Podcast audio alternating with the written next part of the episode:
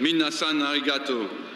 Grandpas supporter no koto wa wasuimasen.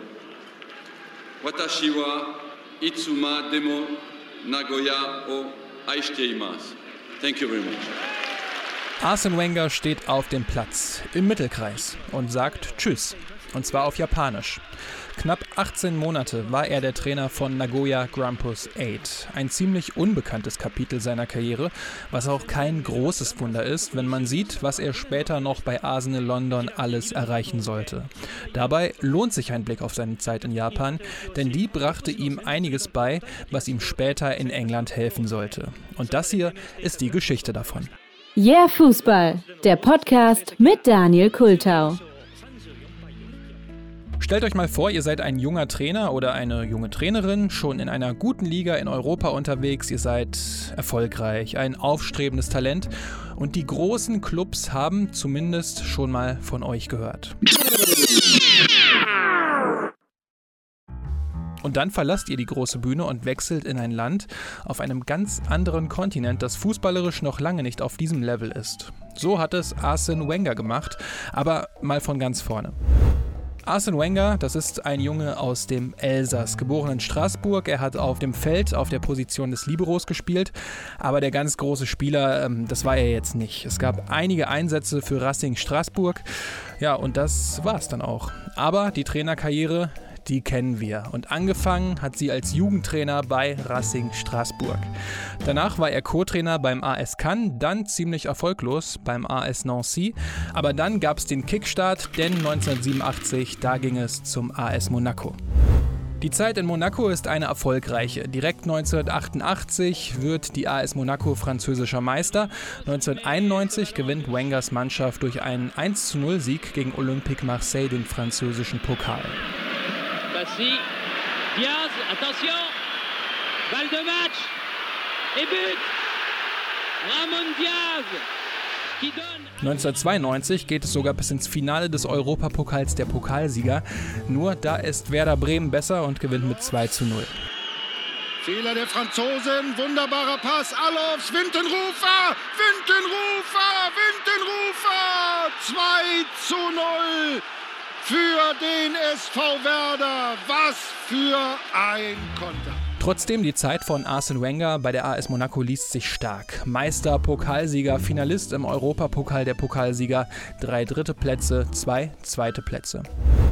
Doch dann gab es einen leichten Knick. Nachdem Monaco mit Wenger seit 1988 immer unter den besten drei Mannschaften in der französischen Liga war, war Monaco zum Ende der Saison 1993-94 nur auf Rang 9. Gleichzeitig, zwar auch im Halbfinale der Champions League, aber die Platzierung hat den Monaco-Bossen nicht gefallen. Doch sie sind mit Arsene Wenger auch in die nächste Saison gegangen. Und das nur, weil Arsene Wenger es auch wollte. Das hat er in einem Interview in der Sendung Le Club du Dimanche auf dem Sender BN Sports gesagt. On a fini 9e, euh, c'était le plus mauvais classement. On a mal redémarré. C'était encore un peu comme cette année, une année post-Coupe du Monde. On a eu beaucoup de blessés d'entrée. on est mal parti. Euh, J'avais refusé de prolonger parce que euh, cette année-là, je devais aller au Bayern de Munich. J'ai refusé d'aller au Bayern de Munich pour honorer mon contrat. Bien m'en a pris, parce que je me suis fait virer au mois de septembre. Denn die Französinnen und Franzosen unter euch haben es natürlich verstanden. Wenger blieb aus Loyalität zur AS Monaco, um seinen Vertrag zu erfüllen. Denn eigentlich hatte er in diesem Sommer ein Angebot vom FC Bayern München vorliegen. Es kam dann Giovanni Trapattoni nach München. Wenger hat es in diesem eben gehörten Zitat als Fehler bezeichnet, dass er dieses Angebot damals nicht angenommen hat. Denn mit Platz 9 im Gepäck und einem schwachen Saisonstart schmiss ihn ihn Monaco schon im September raus. Aber so ein Rauswurf ist ja nichts, was einen dann dazu bringt, einen scheinbar sportlichen Rückschritt und generell ganz ungewöhnlichen Schritt zu gehen. Da muss ja also noch mehr dahinter stecken und das hat Arsene Wenger in einem Interview mit dem Guardian im Jahr 2013 verraten.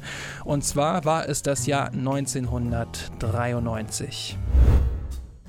Ihr erinnert euch mit Sicherheit an die Fußball-Episode rund um den Bestechungsskandal um Olympique Marseille und deren damaligen Präsidenten Bernard Tapie 1993. Falls nicht, dann hört euch die Episode ruhig nochmal an. Den Link dazu findet ihr natürlich in den Show Notes. Die Kurzform sieht so aus, dass der damalige Marseille-Präsident Bernard Tapie mehrere Spieler eines gegnerischen Vereins bestochen hatte, um Marseille zur französischen Meisterschaft zu bringen. Das kam dann raus, Tapie musste später ins Gefängnis, Marseille wurde der Meisterschaft Meisterschaftstitel aberkannt. Außerdem gab es weitere Hinweise für Spielabsprachen, Doping und Co. In diesem Interview mit dem Guardian erzählt Arsene Wenger 2013 davon, dass es die Gerüchte schon lange gab und das hat ihn wirklich damals schwer belastet, denn Monaco war damals der härteste Konkurrent von Olympique Marseille. Wenger sagte in dem Interview, du hörst Gerüchte, aber damit kannst du nicht an die Öffentlichkeit gehen und sagen, hey, da stimmt was nicht, das ist irregulär abgelaufen. Du musst es beweisen können und das ist besonders hart und das ist das Härteste, etwas zu wissen und das Gefühl zu haben, dass es nicht mit rechten Dingen zugeht und das dann nicht beweisen zu können. Wenger, diesen akribischen Trainer, hat es einfach fertig gemacht. Er hat sich Spiele von Marseille angeschaut und über jeden Fehler der Gegner mehrmals nachgedacht. War das jetzt Absicht? War das alles im Rahmen? War es nur ein Versehen? Er wusste es irgendwann einfach nicht mehr. Und was ihn auch wirklich getroffen hat, war, dass er auf dem Trainingsplatz jeden Tag mit seiner Mannschaft hart gearbeitet hat, aber da einfach jemand ist, der sich den Erfolg illegal erkauft. Und das hat ihn so sehr verletzt, bewegt, beschäftigt, dass er nach seiner Zeit bei der AS Monaco weg wollte. Weg aus Frankreich und weg aus Europa.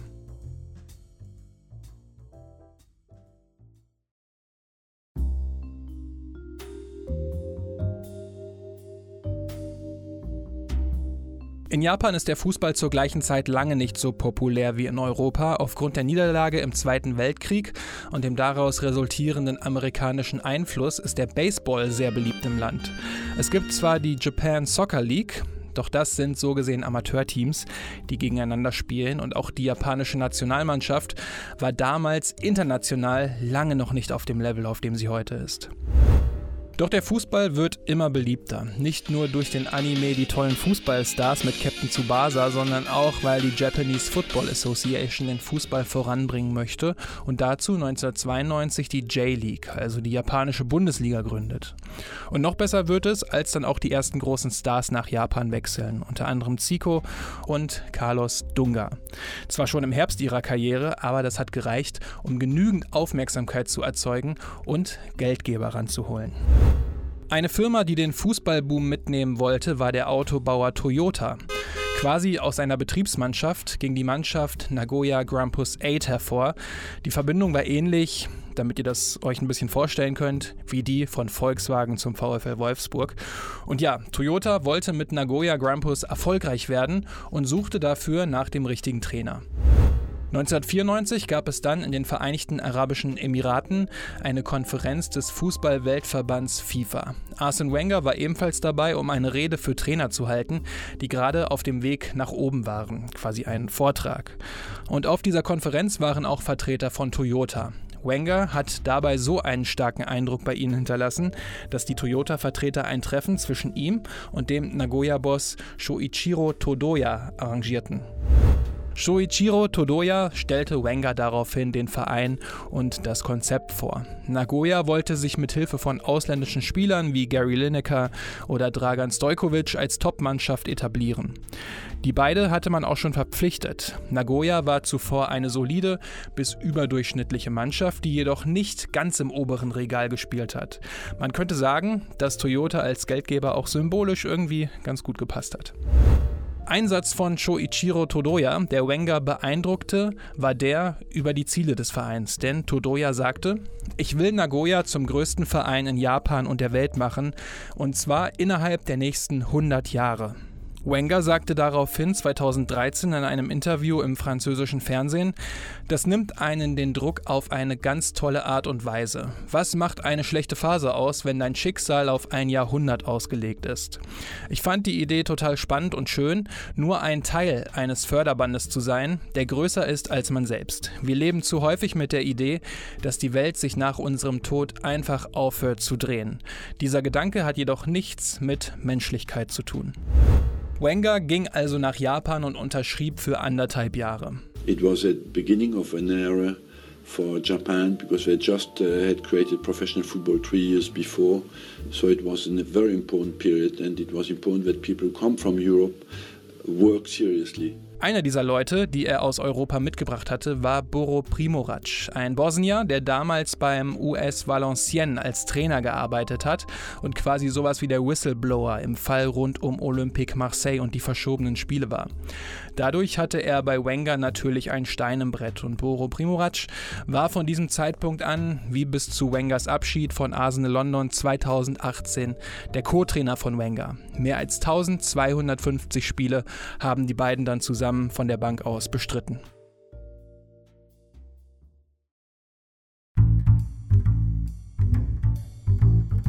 Der Anfang in Japan war jedoch nicht leicht. Die Spieler, und das war damals ein Phänomen in ganz Japan, waren einfach zu sehr auf die Anweisungen des Trainers fixiert. So richtig freies und kreatives Spiel, also so Freigeister auf dem Platz, das gab es eigentlich nicht. Aber der große Pluspunkt war, es gab auch keine Absteiger. Das heißt, dass Arsene Wenger genügend Zeit und auch nicht den großen Druck hatte. Er hat viele Gespräche mit seinen Spielern geführt und sie dazu ermutigt, eigenständiger auf dem Platz zu sein. Das hier sagte er dazu übrigens damals im japanischen Fernsehen. My uh, ideal uh, thing was to give a good organization the, to the team and uh, of course to give them more creativity. I like movement soccer. So I try to put in players who have a good mobility, who have good uh, technical thinking and quick passing and uh, uh, an attractive game. Und das beschreibt den späteren Fußball, den er bei Arsenal London spielen ließ, schon ziemlich gut, finde ich. Und anfangs lief es natürlich auch ergebnistechnisch nicht, doch dann wurde es immer besser. Die Nagoya-Spieler verstanden ihren neuen Trainer, verstanden, was er wollte. Und im ersten Saisonabschnitt gab es so 15 Siege und im zweiten sogar 17 Siege aus 26 Spielen. Am Ende war das Platz 2 hinter Verdi Kawasaki und dafür wurde er sogar zum Trainer des Jahres in Japan gekürt. It's my first year in Japan and I'm very happy. Of course, we know all that managers, we are nobody without the players. That's for me a good occasion to thank my players and their fantastic spirit. I know they have worked very hard, sometimes too hard maybe, but it's a good occasion for me to thank them. Thank you very much. Einen großen Anteil an dem Erfolg hatte etwas, was den Spielern von Arsenal London wenige Jahre später überhaupt nicht gefallen würde. I always was uh, thinking, you know, that food is like the petrol you put in a car. If you don't put the right one in uh, your car, it doesn't work as well as it would with the right petrol. And uh, in Japan, you discover that as well. Arsene Wenger legte großen Wert auf die richtige Ernährung. Die Arsenal-Spieler sollen nach wenigen Wochen im Bus We want our Mars Bars geschrien haben. Also wir wollen unsere Maßriegel zurück. Die hatten die Arsenal-Spieler vor Arsene Wenger vor den Spielen immer gegessen.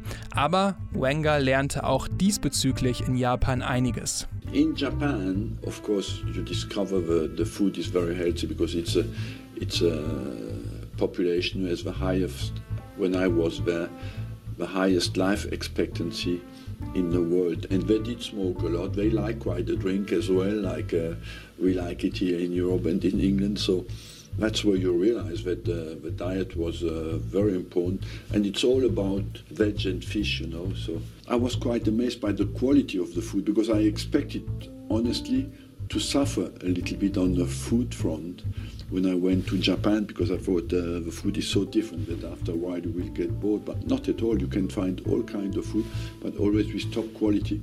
Und das alles zahlt sich im nächsten Jahr für Nagoya aus. Nagoya wird zwar kein japanischer Meister, aber gewinnt den Kaiserpokal. Das ist der nationale und sehr traditionsreiche Pokalwettbewerb in Japan.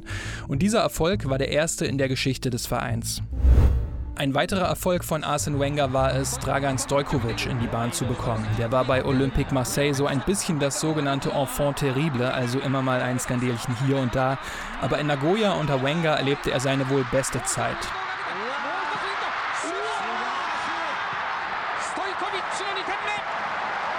1995 wurde er sogar zum besten Spieler der japanischen Liga gewählt.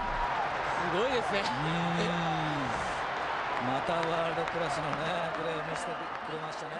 このトーレスの上がり素晴らしかったですね。今ありがとうの花束が贈られました。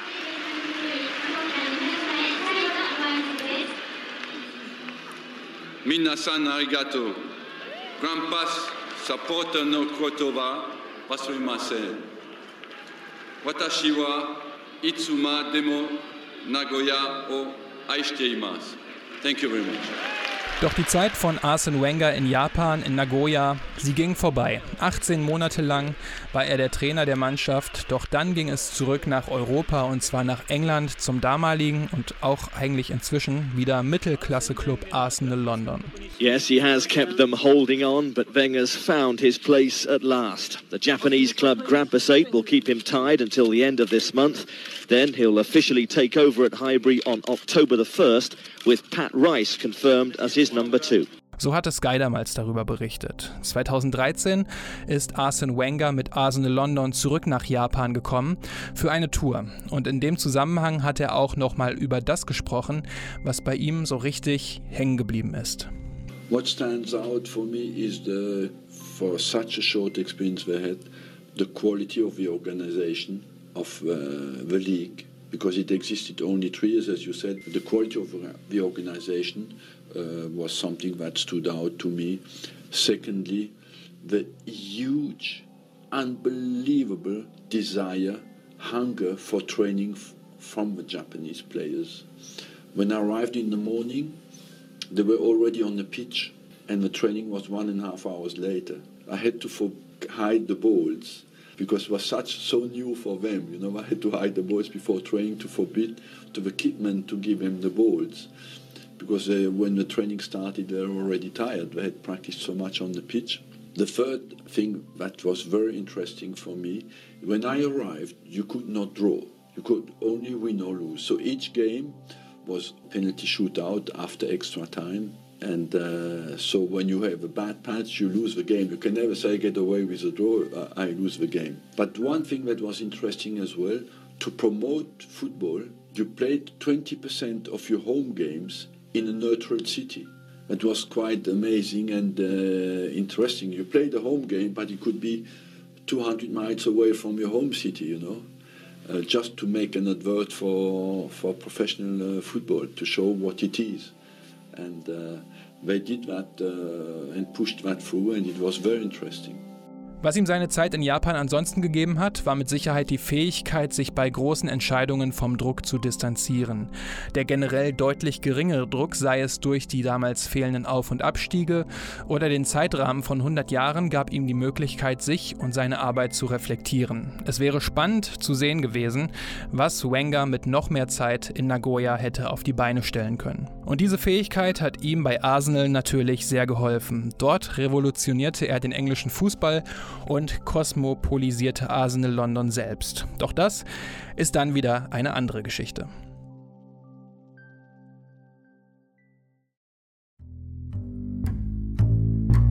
So, das war die 28. Episode des hier Fußball-Podcasts. Heute mal rund um die Zeit von Arsene Wenger als Trainer, die wahrscheinlich am wenigsten im Fokus steht, ähm, und zwar seine Zeit in Japan.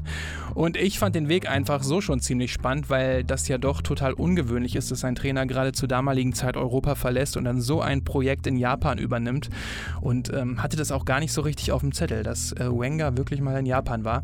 Aber ihm hat es halt wirklich sehr geholfen und er konnte da einiges von mitnehmen, auch wenn man sich heutzutage Interviews von ihm auf YouTube anschaut. Er lobt diese Zeit immer wieder und ähm, habe so ein bisschen das Gefühl, dass er gerne mit mehr Leuten über diese Zeit sprechen würde, weil ihm die sehr viel bedeutet hat.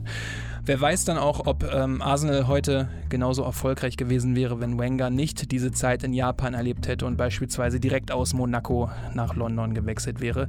Ich glaube, da kann man viel mitnehmen, was einem bei der zukünftigen Arbeit dann wirklich hilft. Ja, wie hat es euch gefallen? Gebt mir gerne Feedback über Twitter, Instagram oder auch YouTube. Die ganzen Daten findet ihr wie immer in den Show Notes oder auch einfach direkt auf yeahfußball.de. Und wenn euch der Podcast sonst gut gefällt, Leute, dann freue ich mich natürlich auch über eine gute Bewertung auf iTunes. Das würde mir wirklich sehr helfen. Ein Retweet, ein Like oder einfach ein paar nette Worte. Ansonsten bleibt gesund, bis zur nächsten Episode und macht's gut.